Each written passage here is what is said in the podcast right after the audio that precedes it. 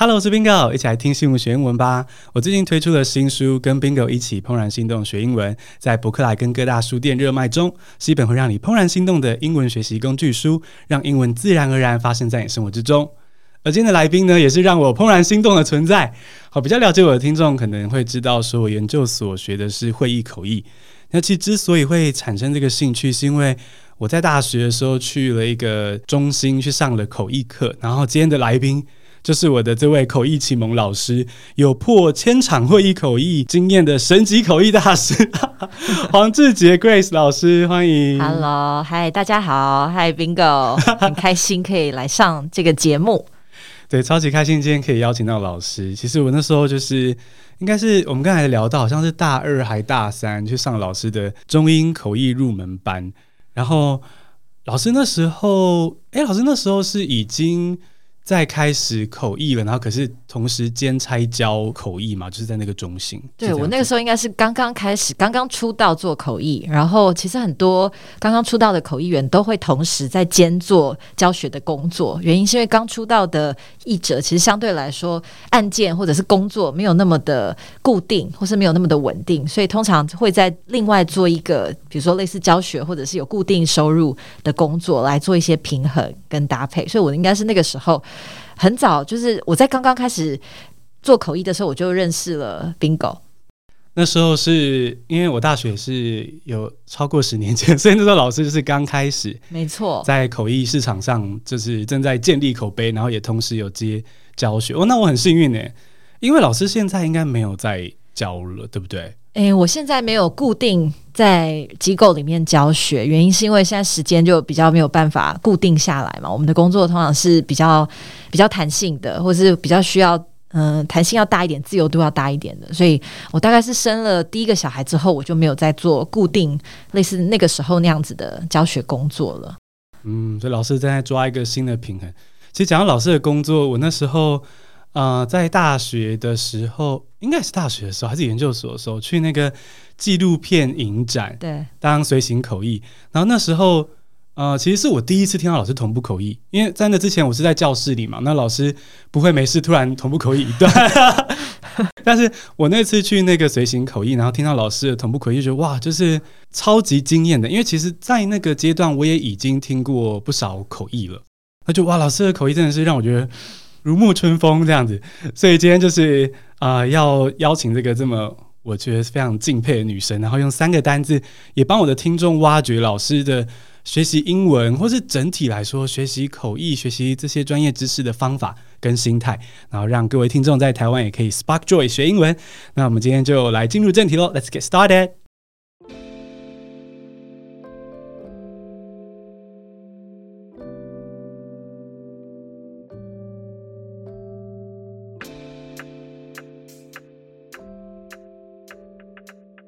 好，第一个单字是 first prize，就是冠军的意思，是名词。Grace was awarded first prize in the 2009 Quad Strait Interpreting Competition。Grace 老师是在二零零九年海峡两岸翻译大赛中的冠军。对的，来个那个罐头音效。当时是第一届的翻译大赛，对不对，老师？对，没错。那个时候我是在念研究所，在师大念翻译研究所的口译组。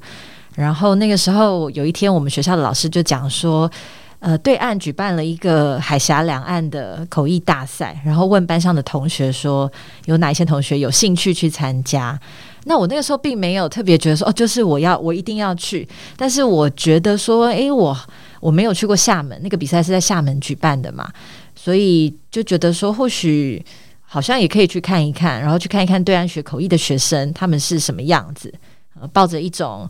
好奇心还有探险的心，就去就去参加了。所以听得出来，老师那时候其实，嗯、因为那是第一届，可能其实还也并不觉得说这个比赛会是多么，比如说一定要赢啊，没有那种好胜心，只是抱着一种。想去试试看的心情，对，我觉得那时候抱着是好奇啦，就想说去看一看吧，不晓得会怎么样。然后没有觉得说我去了就是一定要得到怎么样怎么样的成绩，因为就是说那个时候完全可以说是 clueless，对，对于对岸的选手或者是对岸学口译的学生是长什么样子，其实是一无所知的。然后，所以我那个时候其实是跟我的一个学妹，我们两个一起从台湾，然后我们是搭船，搭船到呃到对岸去。哦，是 Gina 老师。对对，没错没错。然后去参加，然后到了现场才发现说，哇，原来是如此的盛大，因为迎接我们的是呃一个气球拱门，就是搭在校门口这样子，就是说出乎我们的意料啊，不晓得说原来他其实是办的这么的呃。规模很大，然后整个礼堂里面满满的都是人，就包含是来参赛的选手，还有他们的可能是老师或者是啦啦队，诸如此类这样子的这样子的一个场合。但那时候虽然是无心插柳，可是却直接拿到了冠军。而且我记得 Gina 老师是第二名，对不对？对，没错，超级猛的这样子，两个就直接就只身过去，哈哈哈，我们就去试试看，然后就直接拿第一、第二名。然后而且还有超级多新闻的采访，对不对？老师那时候。回头想那时候的这个感觉是怎么样？就是啊、那时候有觉得很受宠若惊吗？或是任何任何的感觉？那个时候，其实我觉得平常心这个特质扮演了很很重要的一股力量。原因是因为。其实我们都知道，说口译的表现，它很受到当下整个人的状态的影响。有的时候太过紧张，或是太患得患失的时候，就没有办法正常的发挥，或是呈现出原本的这个水准。但是我觉得，可能因为我跟 Gina 老师，我们两个就是都是抱着一种好奇吧，去看看，然后看看会发生什么事情。所以对我来说，我并没有，就说我自己在比赛的时候。就是因为这样的平常心，我觉得反而更能够好好的发挥。然后，呃，意料之外的就是说，我没有想到说，原来参加完这个比赛拿奖之后，会受到这么多的媒体关注。那包含我那时候，我跟 Gina，我们两个从。对岸回来的第二天，其实我们就就被《中国时报》报道，而且我们两个就上了那一天的头版哇新闻，所以我们两个就是在头版上面。然后那个时候的标题就是写说，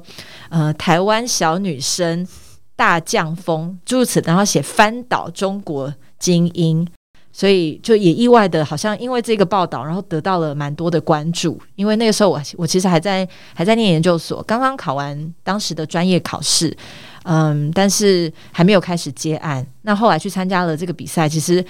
可能在那一天就就有接到了口译的邀约，那天就有接到电话了。所以我现在回头来看，会觉得其实就让我想到贾伯斯曾经在。呃，他的一个演讲里面讲到的 “connect the dots” 这个概念，就是说很多事情你在当下做的时候，可能未必知道他会带领你往哪里走，但是回头来看，就是说好像人生就很像连连看一样嘛，就是一点一滴，它其实都会汇聚起来，然后到了某一个点，它会让你可以去看到某一些事情的全貌。所以那个时候对我来说，参加这个口译比赛，就是是这样子的意义。然后我非常非常的很感恩，就是说我。没有因为害怕，或者是没有因为觉得那是未知就没有去做。因为现在回头来看，我觉得那个也是让我可以踏上口译这条路很关键的一股推力吧。所以某种程度上来说，那一个口译大赛等于是开启了老师的市场第一步，因为你接到第一个口译邀约嘛，对不对？对，可以这么说。哇，那真的是。很不错，可是我觉得老师虽然说无心插柳，不过其实，在那之前，老师也是已经受了很多的训练，做足了准备了，所以才抓得住这个机会。我觉得确实是因为我在去口译大赛之前，嗯、我那一段时间刚好那个礼拜，我都我接到了一个有一点像是类似志工性质的工作，然后要带一群外宾，他们到处跑，然后那个外宾其中的那些外宾其中的一个行程，其实就是要去故宫。然后，所以就是说，刚好在口译大赛的时候，我其实其中抽到的一个比赛的题目就是诗词。然后我觉得，因为刚好我在这个之前，我那一段时间就刚好带外宾去了故宫嘛，所以有一些可能表达方法或是什么的，嗯，都还有点记忆犹新。嗯，所以就会觉得说啊，贾博士讲的 “connect the dots”，好像是你每走的每一步路都不一定，就是都有它的意义，都有它的价值。就算可能在当下不知道是什么意义或是价值，可是回头来看，其实是就是你就会觉得说 it all makes sense 那种感觉。所以对我来说，就是嗯，那个故事也告诉我说，其实以后碰到了什么新的挑战或是机会，就是去试试看，没有关系的。就算没有达到自己理想的结果，但是也没有关系啊，就是获得的就是经验嘛。其实我觉得刚刚老师就讲到了很多口译的重要条件，帮大家可能简单的摘要抓出来一下，就是呃，除了这个要能够平常心哦，不要被自己的心魔给困住，表现不好之外，那还有另外一个就是可能双语能力也还是蛮基础的，最重要的基础。那我就因为我们是英文学习频道嘛，所以也是要问一下老师说，那老师你一路以来就是是怎么学英文的？你觉得你的英文学习历程大概是怎么样子？我其实一直到了小，大概是小学三年级才去呃上了算是美语补习班吧。然后呃我我从小到大都在台东长大。那从呃大概应该说我十八岁才上台北来念大学，但是呃在台东的成长的过程当中，其实有几年的时间，因为我父亲的关系，所以我们一家有到美国去生活了四年。因为爸爸那个时候去念博士班。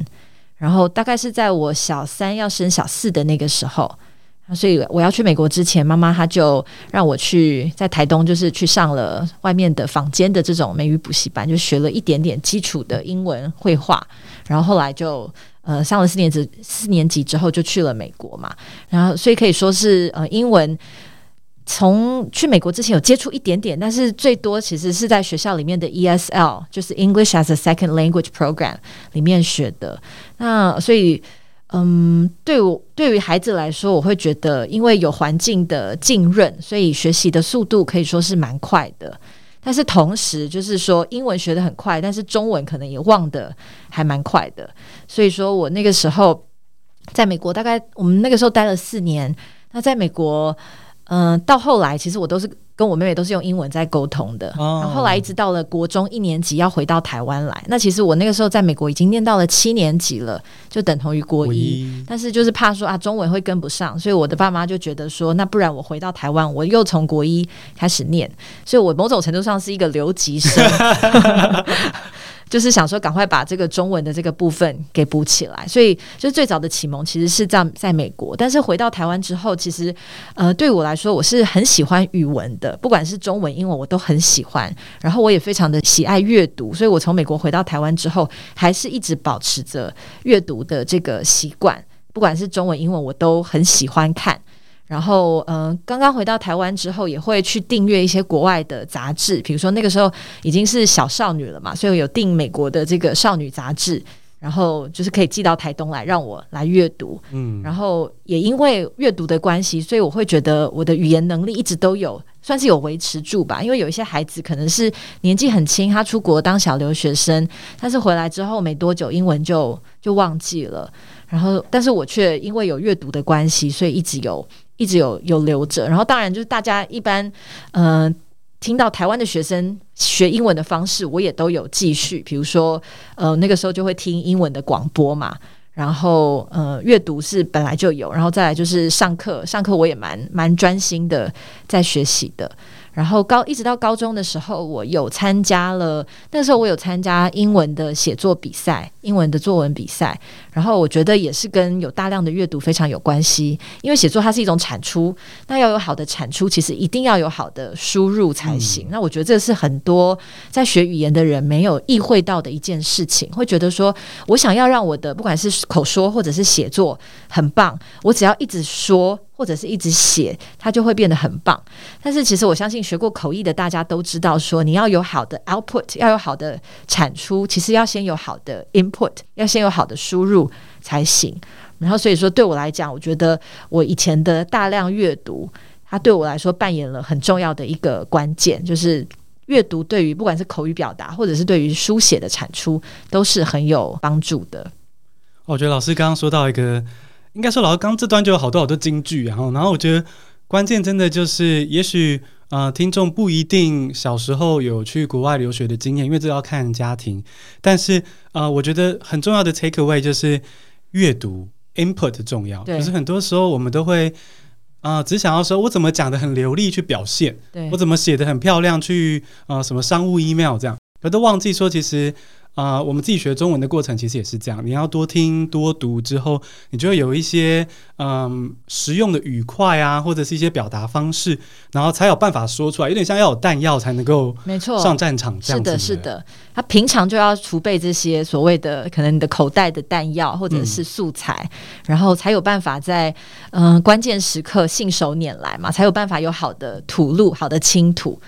然后我觉得这个是可能很多时候大家会没有意会到，或是会忽略的一件事情啦。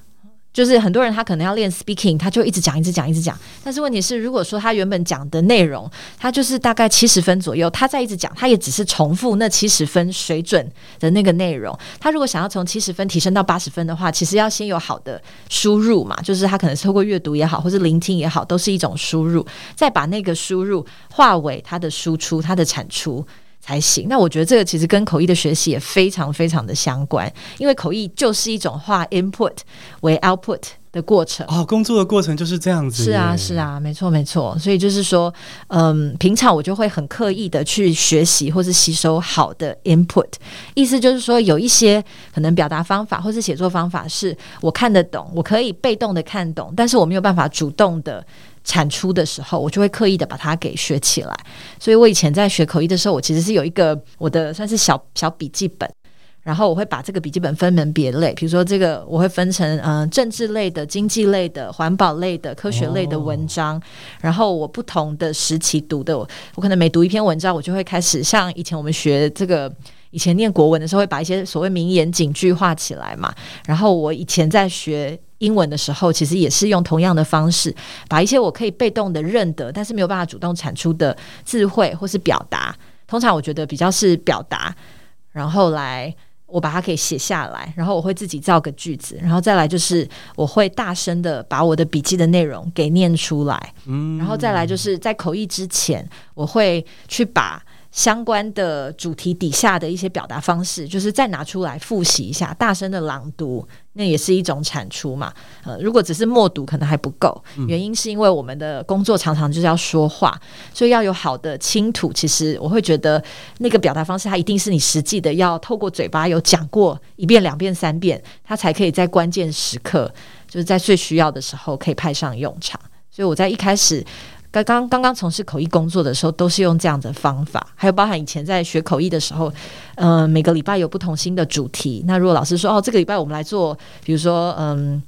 呃，绿能相关的主题的话，我就会去找我之前读过的绿能的文章或是表达方式，然后在开始上课之前，我自己先我会先自己暖机一下，就是自己把自己用朗读的或是自己用造句的方式，把我之前学过的表达方式都再暖机，再再练习一遍。然后，其实，在做在参加口译大赛的时候，我们有先拿到题目。就是有会先拿到一个主题啦，说哦，这个主题可能要讲什么。像我记得我其中那个时候一个主题就是，那是二零零九年左右，刚刚刚刚金融风暴，所以我那个时候口译大赛抽到的其中一个题目就是说。How can desperate housewives save up for their family？就是他们中文对岸是翻成绝望主妇嘛，那个是来自于一个有一个影集，对，有一个影集叫 Desperate Housewives，然后那个题目就是绝望主妇要怎么样子帮助家庭可以精打细算，类似这样的题目。所以我就是我拿到那个题目之后，我就开始回想我之前曾经读过的所有的 input，然后去把我觉得可能可以用得上的关键表达方式给写下来。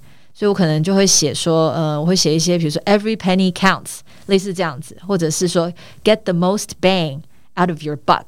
呃，就是把这种就是我觉得比较像是。Idioms 或者是一些蛮到位的一些方法，我就先把它写在我的笔记上面，然后尽可能的，就是在我口译的时候想想看有没有办法能够用得上。那我觉得这个都是来自于在这个比赛之前我的学习语言的习惯，就是我非常的明白说要有好的产出，其实就是要先有好的输入。然后我们要透过刻意练习的过程，把这个输入化为可以想都不用想的输出啊，那个是很需要、很需要大量练习的，很需要刻意的来练习的。我觉得老师刚刚这段给我个人很大的感动是，嗯、呃，因为我刚刚前面也提到，对我跟 Leo 来说，老师就是一种我们仰望的一个存在。然后，当我们意识到说，当我听到老师这样子的优秀的人，他。在每一次的开口前，每一次的上场前，都还是会去做这么多的很扎实的，就是 input，然后做练习暖机。我觉得就是对于我或是对我的听众，希望大家可以感受到是说，其实你每一次有这个英文的对话的场合之前，其实你没有必要让自己要就裸翻裸上场，其实你是必须做一点准备的。是，就是说很多时候你会觉得，呃，很多人会觉得说啊，可能去，比如说你你要去跟。你的客户对谈，或者是要去跟你的外国的朋友对谈的时候，是很随性的。但是其实对我来说，不管是口译也好，或者是比如说我要跟国外的客户。呃，要跟他们有 small talk 的时候，我都不会是空空的，两手空空去的。就是说，我会先想好说，诶，我今天或许可以跟他聊哪几个主题，然后我会先，我会先简单的用几个 bullet point 把它写下来，先去想好我可以跟他分享什么样子的内容。所以每一次的接触，其实我都会都会先大概做好一点准备。因为有时候我们知道这个自然的对话，它本来就是很随性的嘛，它会流动的。但是不代表说我没有办法先做好准备。像我如果跟我的一个我常常服务的客户，我会常常跟他的这个 general manager，我们会有电话会议。然后电话会议之前，其实都会先小闲聊一下嘛。所以我其实跟他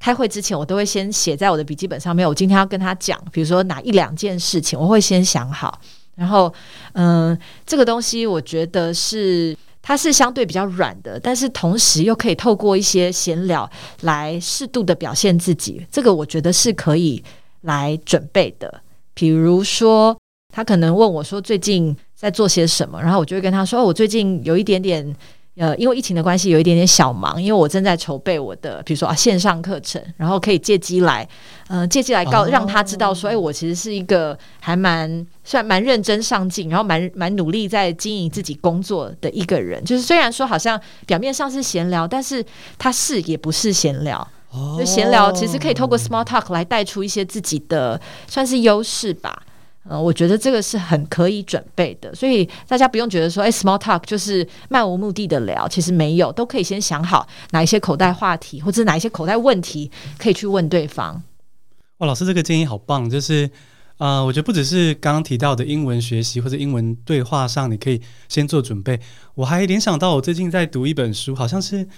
书名大概是《安静的力量》还是什么，就有关内向者的一个。张敬仁吗？好，好像是他。Okay, 对对对，okay. 他也是提到说，其实如果你啊、呃，如果是内向者，你害羞，觉得 small talk 很困难的话，就是你可以先做准备啊，就是不要这么想不开这样。是哦，我觉得刚刚老师就给了我一个类似的这样的一个能量跟建议的感觉。嗯，我觉得像这种书都对我来说帮助帮助非常大，因为我自己其实也是内向者。就是说，呃，内向者跟外向者的差别，其实是在于内向者是透过独处来充电，但是外向者应该是跟人接触，他可以充电。但是像我，我觉得对口译员来说，我们的工作常常就是要在外面抛头露面了嘛，所以有的时候就会觉得说，哇，要跟人接触或者要一直跟人讲话，好累。对对对，就是说有的时候，比如说我出去口译的时候，中场如果休息，我都会想要找一个地方先躲起来休息一下，因为我需要。我需要独处一下才能够充电。如果要一直跟一直要跟旁边的人聊天的话，对我来说，我当然也喜欢，但是它是很耗费力气的。所以就是很好的一种方式。其实对内向者来讲，特别是就是可以透过先做好准备，然后再上场，这样子应该会是蛮有效的一种方法。嗯，其实我觉得老师这个建议对于可能很多英语学习的学生来说很切题的是，因为有一些。内向的人就会觉得英语学习特别困难，因为我不知道讲什么话题。有时候我不是英文不好，是我就不知道闲聊什么。是，所以就是老师的建议，其实就是说，你可以先想一下你感兴趣的话题是什么，然后也像老师说的，你可以先准备点 input 嘛，想一下，那我要怎么表达这个这个话题这样子。哦，其实老师说到自己是内向者，这点我其实，在听老师的访谈中知道了，但是在那之前，我其实没有想过，因为老师除了是会议口译。之外，也会做双语主持，对，然后甚至还做到这个会议引导，就是 meeting facilitator 这个，嗯、呃，一个算是可能对大家相对比较陌生的工作。不过我觉得是蛮重视人际互动的。想要请老师简单跟我们听众解释一下，这个 meeting facilitator 在他在做什么，他的任务是什么？OK，呃。广义的来说，meeting facilitator 它就是来促进这一次不管开什么样子的会议，它可以顺畅的进行，然后同时又能够达成会议的目标。这个是 meeting facilitator 最重要的一个工作。然后它跟主持人会有一点不一样的原因是在于，像是我们在做主持的时候，我们可能比较重视的是那个仪节或者是那个流程，但是 meeting facilitator 会比较重视内容。所以我在做 meeting facilitator 的时候，我最主要都是服务。其实我只有最主要是服务一个客户，这个客户是一间美国公司，他们的亚洲办公室在香港。所以呢，我大概就是一年会去他们公司两次到三次左右，因为他们会开定期的公司的内部策略会议，所以就等于是他们会请总部的 CEO，然后请。亚洲这边的算是中高阶主管，大家一起参与。然后这个会议的目的，其实就是要透过共同的讨论，由下而上的去找到接下来公司可能半年到一年的策略方向。所以就是说，那是一个互动性很强的一个会议，然后就自然需要有一个人来带领嘛。但是如果说由他们的，比如亚太区的 CEO 来带领的话，其实相对来说，下面的人可能会不敢，比较不敢讲话。哦，所以他们希望有一个中立的第三方的这个角色，这个是这一间公司的一个算是 standard practice，他们的一个标准的作业方式了。然后一直以来，他们都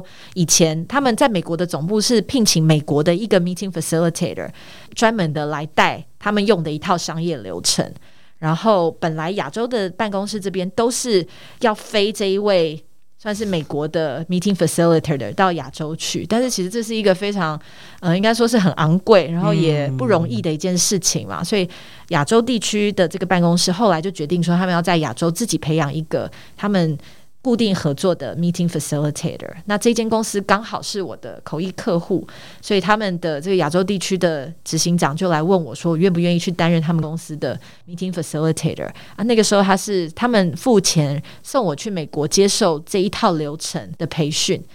然后我才开始了固定帮助这个公司来开策略会议。那嗯，他其实。方式，我觉得或是进行的模式跟口译还有主持都有一点点类似之处。原因是因为 meeting facilitator 要非常的专心聆听每一个人讲话的内容，因为我必须要帮助他们的讨论聚焦嘛，或者是当我知道说，哎，现在有点离题的时候，我要有办法把大家拉回来，然后再往下走。所以这个是 meeting facilitator 很重要的工作。那嗯，会议开得好不好，其实就会影响到这间公司接下来他们的。业务嘛，或是他们的业绩表现，然后也会影响到整个公司。那他在亚太地区的这个办公室就有五五六十个员工啊，所以就是会影响到所有的员工的工作方式。所以是我觉得是很重大的一个责任。哦，所以其实从可以听到说，从这个啊、会议口译到双语主持，或者是这个 meeting facilitator 会议引导，其实老师都是在扮演这个呃聆听，然后做国际沟通的角色，就是。是，it's more than speaking in English，就是他是要去做这个，嗯，可能有一点察言观色啊，一般的那种国际沟通的角色。那第二个单字，我就想要跟大家帮大家请教一下 Grace 老师啊，就是国际沟通这个概念呢，它听起来有点抽象，可是我其实觉得这是，呃，台湾的学生，包括我，可能很多时候会。忽略它很重要这个，就是我们不是只要会说英文、背单字，呃，说出正确的句子就可以。其实我们要能够有这个文化沟通的能力。那第二个单字，我们就来聚焦到这个主题，请教一下老师。好，第二个单字是 well versed，是精通的，啊，是形容词。She's well versed in the craft of global communication。Grace 老师是国际沟通专家。好，我听了老师的一些访谈，还有在老师粉丝专业上的文章。哈，老师的粉丝专业是这个 Grace 聊口译与国际沟通这个 Facebook 专业。那老师这边都会提到说，好的口译不该只是翻译。呃，我觉得意思应该就是说，不是只是语言对语言的翻译，而是要能够促进国际的沟通。那我想要请 Grace 跟我们分享一下，所谓的国际沟通跟讲英文，那他们差别在哪里？对我来说，我会觉得讲英文有点像是。只是字词之间的转换，但是国际沟通是真的要把意思给传达出去。比如说，嗯，比如说我有一个客户，然后他他是一个台湾的算是代理商吧，然后代理商固定都会跟原厂美国的原厂要要沟通嘛。那美国的原厂可能就会对台湾的代理商有一些要求，比如说问他说：“诶，你是不是可以在比如说月底之前先提供给我一个什么什么什么呃明年度的一个预测？”这样，然后可能台湾的台湾的厂商就会讲说：“嗯，他可能会说，我接下来有一个什么像什么什么什么样的展览，然后所以。”我会相对比较忙，就是说他嗯，就照字面翻可能就是这个意思，嗯嗯嗯、但是其实他是要跟对方说，我我没有办法达到你的这个要求，因为我接下来要忙什么什么事情这样子。但是如果说只照字面翻的话，其实就是说没有没有把这个这一层含义给表达出去，然后对方也可能没有接收到说，诶，其实这个对台湾的公司来说是是有困难的，那这样子就会造成误会。所以就是说，我会觉得翻译这件事情，它最终的本质其实是要促进国际的沟通嘛，要促进大家讲不同的语言之间，它可以可以互相了解。所以这时候，我 我如果在协助这个台湾的公司翻译的时候，我就会跟他说：“你要不要直接跟他讲说，其实这个对你来说是是有困难的，嗯，嗯，嗯，因为你讲的太可能有点太迂回了，对方不一定会能够抓到，没有 get 到这个这个点。所以就是说，我会觉得，嗯，翻译最终的目的是要到。”达到深层的彼此理解，那个就是国际沟通。但是很多人可能他对翻译的理解是停留在表面上的层次，就是只是字词之间的转换。所以说，如果比如说他讲说啊，我因为这个礼拜有一个什么什么样的展览，所以这个可能对我来说比较有困难。但是其实翻成白话文，他的意思就是说，呃，这个报告我要到两个月之后才有办法给你。哦，这样清楚多了耶。对对，所以说我觉得这个是。很多人在可能在用英语沟通表达的时候会，会会 miss 掉的一点吧，没有没有没有办法很清楚直接的，或者是没有办法很很到点的来表达他的意思。嗯，好像可能。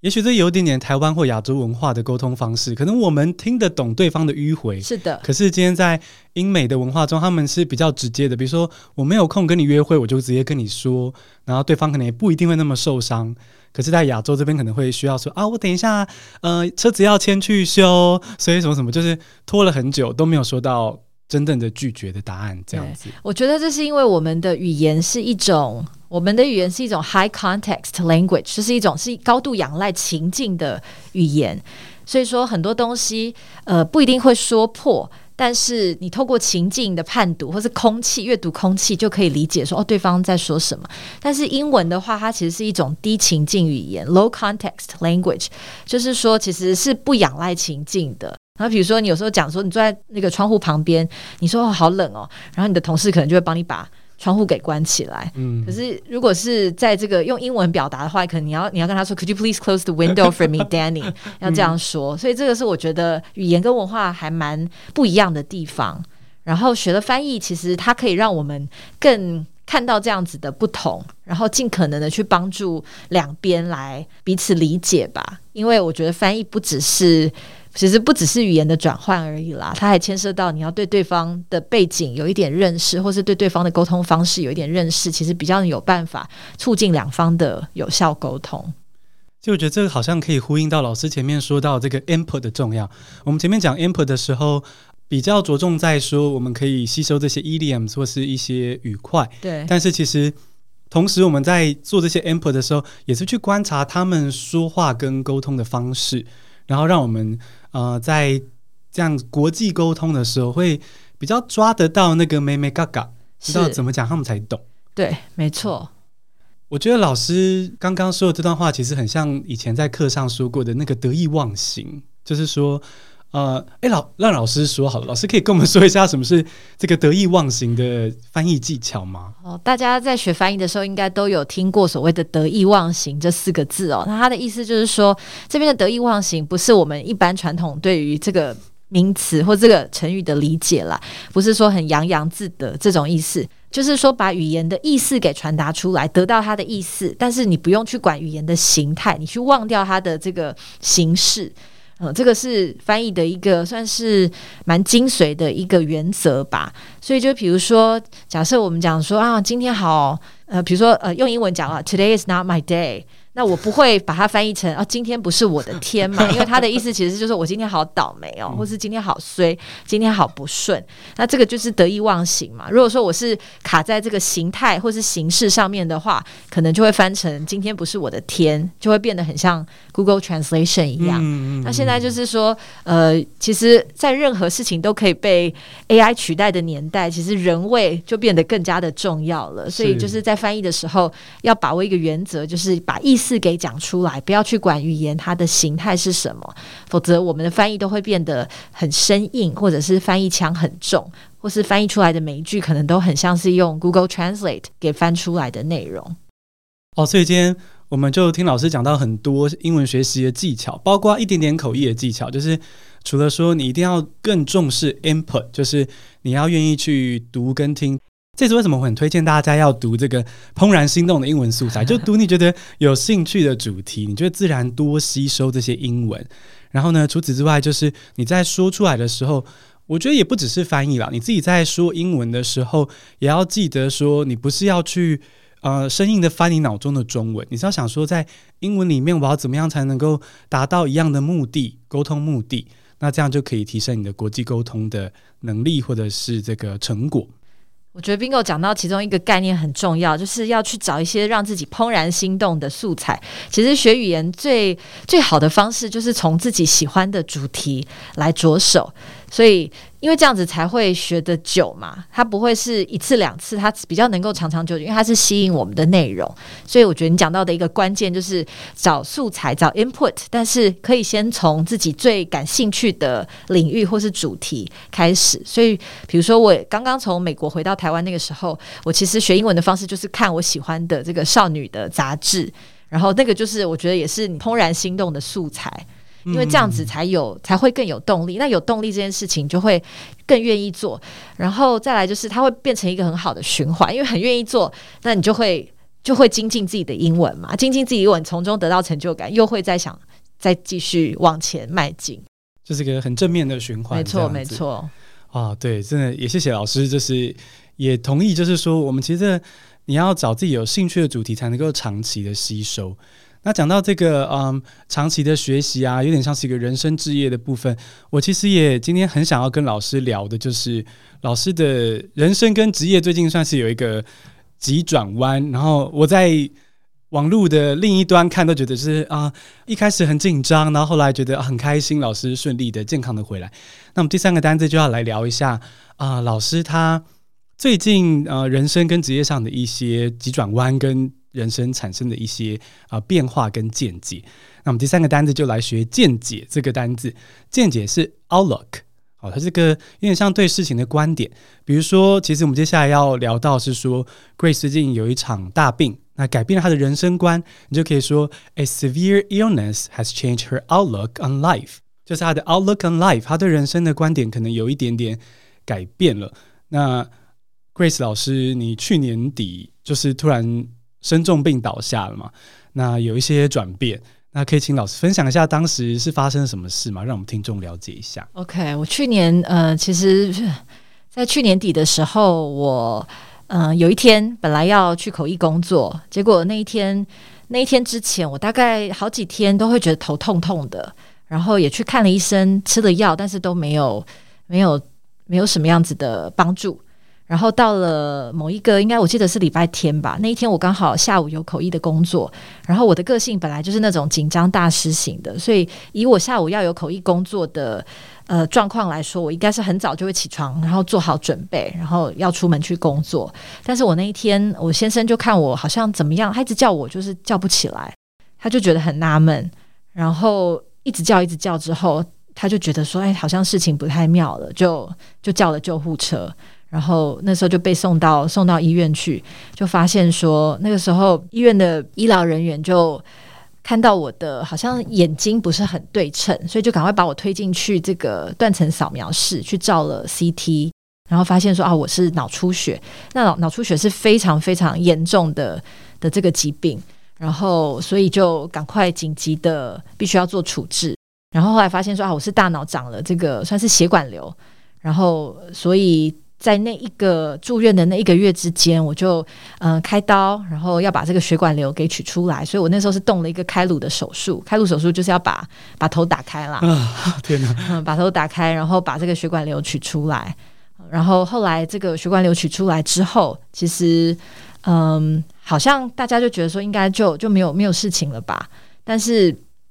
后来就血管瘤取出来之后，又发生了这个水脑症，因为取出来就有一个空洞，然后脑脊髓液就流到这个空洞里面去。哦，嗯，然后所以，嗯、呃，那个时候动完手术，其实我是整个人神志不清的，然后有一点分不清楚现实跟梦境，那就是因为脑脑袋进水了，就真的 literally 脑袋进水，脑袋有洞 literally，而且又脑袋进水，然后后来发现说，哎。那怎么会这样子呢？那就赶快，呃，医生又说，那要再动另外一个手术，呃，用一个引流管把我的这个脑袋里面的水给引出来，所以又就再动了一次手术。但是那次手术动完之后，我的状况并没有改善，还是很神志不清，分不清楚现实或者是就或者是梦境这样。后来发现说，原来那条管子没有通，所以在这个时候又再动了最后一次手术，又再装了从本来是从腰椎装装引流管嘛，那因为。并没有解决问题，所以最后一次就是又从大脑装了这个引流管，把这个把水给排出来，所以一直到最后一次手术的时候，才真正的状况有改善，就才有办法，才有办法好好的说话，或者是才有办法真的分得清楚现实跟非现实的状况。所以这是那时候经历的非常非常重大的一个，算是一个 hiccup。嗯，用英文来说，我觉得它就是一个一个 hiccup，一个障碍啦。嗯，然后后来出院之后，大概也复健了三个月的时间，才慢慢慢慢的越来越好。那到现在其实就是回归到正常的工作的状况，回到还可以坐在这边跟 跟 Bingo 聊天，真感恩，真的。我啦，我很感恩，我也很感恩。嗯老师，所以这个整个过程是有到四五个月喽，因为你从发病，然后你说复健就三个月。嗯、应该是说我住院的话，大概住了一个多月的时间，但是出院之后还持续了做三个月的呃复健，那个算是那个叫职能治疗，它其实就是帮助患者可以找到原本或是回归到原本的功能。比如说我我原本是做口译嘛，那呃做职能治疗，它就是帮助你可以再回去做原本这件事情。哎，是在是在医院做 口译练习吗？嗯、呃，没有，没有在医院做，但就是说会透过一些不同的呃练习来帮助我，可以可以做到口译啦。因为做口译这件事情很需要，一个是专注力嘛，然后再来就是非常需要反应能力啊。所以在做职能治疗的时候，都会练习到这两件事情。哇，所以这个这场大病其实呃延续了这么多个月，呃，表面上其实。我觉得不止表面上啦，实际上就是很大的一个障碍跟一个挫折。是。但是老师其实也曾经说到，说你觉得这场病是个 blessing in disguise，就是说啊、呃，这个 blessing in disguise 就是说有些是表面看起来是灾难，那但随着时间过去，或是换个角度看，诶，就变成了一个上天的礼物 blessing。这样，那我想听听看老师为什么觉得这是 blessing in disguise？你你得到了什么样子的不同的看法？我想要分享一下，就 blessing in disguise，有的人，嗯、呃，用中文的说法，我觉得我还蛮喜欢的，就是有的人会把它说成化妆后的祝福。哦，嗯、化了万圣节的妆，是这样吗？有可能哦。嗯、呃，我觉得对我来说是很重要的一个提醒吧。原因是因为我本来就是一个很追求。我我就是一个完美主义者，我对我对自己非常的严格，所以这在工作上面，我会常常会觉得说很多东西我都还做的还不够好，就会想要再再改进，然后也会完全不懂，也会给自己 完全不懂。我跟 Leo 就说，我在做这个反抗的时候，我完全不懂老师到底为什么还要那么用力编自己。因为老师在我们眼中就是超级超级优秀，好，不好意思打断老师，啊、老师继续。但是我觉得也是因为对自己的要求很高嘛，所以才会想要努力的去去达成一些自己心中理想的那个状态。嗯，嗯嗯，所以就会也给自己很大的压力啦。然后我觉得除了给自己很大的压力之外，其实家人也会受到影响嘛。因为就是说，当我自己觉得很多事情我还可以再做得更好的时候，我可能就要花大量的时间或是精神去达到这件事情。然后它也会影响到跟家人之间的这个相处的时间也好，或者是品质也好嘛。嗯，然后也会影响到自己对自己的可能看法，会觉得说啊，当觉得说自己还还做的不够不够的时候，可能就会有一点多一点的焦虑，或是多一点的心烦气躁，那这些也都会影响到跟家人之间的关系嘛。嗯，所以然后经历了一场大病之后，其实我比以前真的放松了非常非常的多。然后我觉得跟可能跟另外一半或是跟孩子之间关系也更比以前更更加的紧密。然后再来就是说，我觉得跟自己的关系也变得更好。原因是因为以前就会抱着一种放大镜的眼光来看待自己的各种表现，然后觉得说哦，对我哪边啊，今天口译哪边做的不理想，或者说今天去做主持的时候，哎，有哪个地方我觉得，这样子不行。可是现在。呃，我觉得换个观点来说，就是光是我觉得可以好好的活着回来，再从事这个工作，那对我来说都已经是非常非常好的、非常值得感恩的一件事情了。所以，好像其他额外的这些东西都是在往上加。以前我我觉得很完美主义，我是觉得说，哦，我要一百分，然后我什么东西没有做好，我就会去，就是好像会为自己扣分。然后就说哦，这边没有做好，没有讲好啊，再扣一点。然后那边没有做好，再扣一点。可是生病完回来之后，其实我觉得我光是能够好好的活着，然后坐在这边，然后可以做口译或者是主持的工作，其实就已经是我觉得就有八十五分了。然后其他额外。其他额外的都是在从这个基准再往上加，就是从 good enough 再往上加。所以我虽然是觉得，嗯、呃，对家人来说，他们一定觉得很辛苦或者很害怕，但是对我来说，真的是很很重要的一个学习。感觉在这场大病之后，老师好像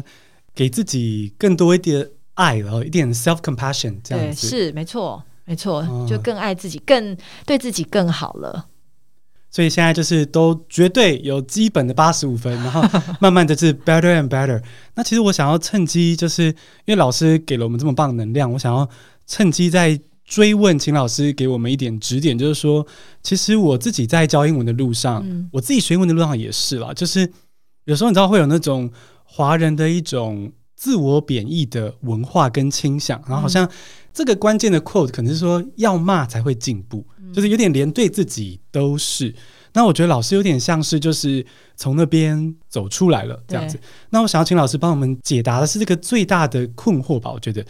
我觉得大家不敢离开自我贬义，是因为觉得那我将来要怎么进步？我还有什么动力，就是才可以让我继续的变好？如果我不骂自己的话，那老师你觉得你现在你不骂自己了，你对自己有更多 self compassion 了，你是用什么动力让自己继续在？口译啊，呃，英文能力上啊，这些都是需要一直维持精进的。你怎么给自己动力？我觉得我还蛮喜欢英文一个字叫做 optimize，就是 optimize 的意思就是说，好像本来就已经不错了，或者本来就已经够好了，但是我可以让它更好。所以我觉得我保持着一种观点是说，就是我是想要优化，而不是我想要改进。哦，虽然可能做的事情一样，但是思维的方式会有一点不一样。然后本来就是没有没有最好，只有更好嘛，所以一直在，我觉得这也是我，我觉得现在比较平衡，呃，来看待这件事情，比较用比较健康的态度来看待这件事情。我觉得这个关键的单字大家可以背一下，就是 optimize。你是知道自己已经够好，可是你可以更好，是一个这样子的概念，对，而不是说你原本这么烂，你还给我不努力哦，不是这样对自己说话。呃，optimize，我们可以优化自己，不管在哪里都可以持续的优化嘛，这样子。嗯、对，这点就也很吻合我一直以来希望大家学英文的方向嘛，就是说每个人英文的程度一定不同，可是啊、呃，你可能不会是最好，也不会是最烂，就是你要知道你已经尽力的走到这一刻，嗯、那接下来你就是要想办法让这个学习的旅程是开心的，是 spark joy 的，然后啊。呃才反而走得下去，才不会就中断这样子。对，我觉得这个就是说，这个应该说这个心态可能比起怎么学都还来的要更重要，因为心态对了，后面的后面的这些学习才会更更顺。所以，就大家要对自己要，我觉得要学习肯定自己吧，要多一点爱给自己。没错。好，最后是我会问所有来宾的一题。我今天从老师身上学到很多，但还是想要用这题来帮今天画龙点睛一下。就想要问老师说，你觉得你自己学英文或是一路教英文，你觉得英文学习最重要的一点是什么？英文哇，这个是一个很好的问题诶。英文学习最重要的一点，我其实会觉得是热忱或者是初衷，就是说。我觉得对我来讲，学习英文很好的一个地方，就是说，我觉得它是对我来说是一扇窗，我可以透过这个语言来，嗯，比如说认识新的人，可以得到新的知识，缔结新的友谊。所以对我来说是，其实很呼应你的这个，很呼应 Bingo 的新书嘛，就是怦然心动学英文。它其实是让我很很怦然心动的，它是我很享受的一件事情。所以就是说，大家可能在学习的过程当中有碰到一些挫折，我也很鼓励大家可以去想一想，哎，那我为什么我为什么想要做这件事情？它背后一定是有一个很强烈的原因的。哦，所以就是想清楚你学英文的原因、动机，然后找到那个热忱，这样子。没错，你只要心态或是你的 perspective 找到了那个对的之后，其实后面很多东西都会水到渠成。好，今天非常非常感谢老师来这边跟我们聊这个英文的学习，还有口译跟国际沟通。然后非常非常推荐大家，如果我相信大家刚刚已经被老师的声音给这个，就是到像个 siren 一样迷恋，但不是负面的，哦，是很好的。然后呢，呃，所以推荐大家，如果想要听到老师更多的啊、一些声音，所谓声音是老师会写一些文字在 Facebook 上面哦，就是这个 Grace 聊口译与国际沟通。当然我是蛮敲完老师开个 podcast 啦，但老师 老师个工作太忙了。但如果大家就是可以先去他的粉丝页追踪他 Grace 聊口译与国际沟通，然后呢持续跟老师学口译跟一些国际沟通相关的一些嗯，算是一些知识或是视角这样子。那老师也会分享一些口译的工作有趣的故事。那当然也推荐大家记得买我的新书，跟着 Bingo 一起怦然心动学英文。然后今天的访谈呢，就到这边告一个段落。最后要恭喜大家学会了三个英文单字，分别是 First Prize 冠军，Well Versed 精通的，Outlook 见解观点，还有老师追加的这个 Optimize 优化哦，就是你已经够好了，你只是想要更好。我们今天还听到口译女神 Grace 老师的英文学习以及国际沟通心法。那如果你喜欢学英文，喜欢今天的访谈，记得追踪老师的粉丝页 Grace 聊口译与国际沟通。然后对这集如果有任何的建议的话，欢迎透过 Apple Podcast 的留言或是 IG 私讯我，我们一起让听新闻学英文越来越好，一起散播英文，散播爱，一起优化，一起优化 Optimize。好，谢谢大家收听，下次通勤见喽，拜拜，谢谢。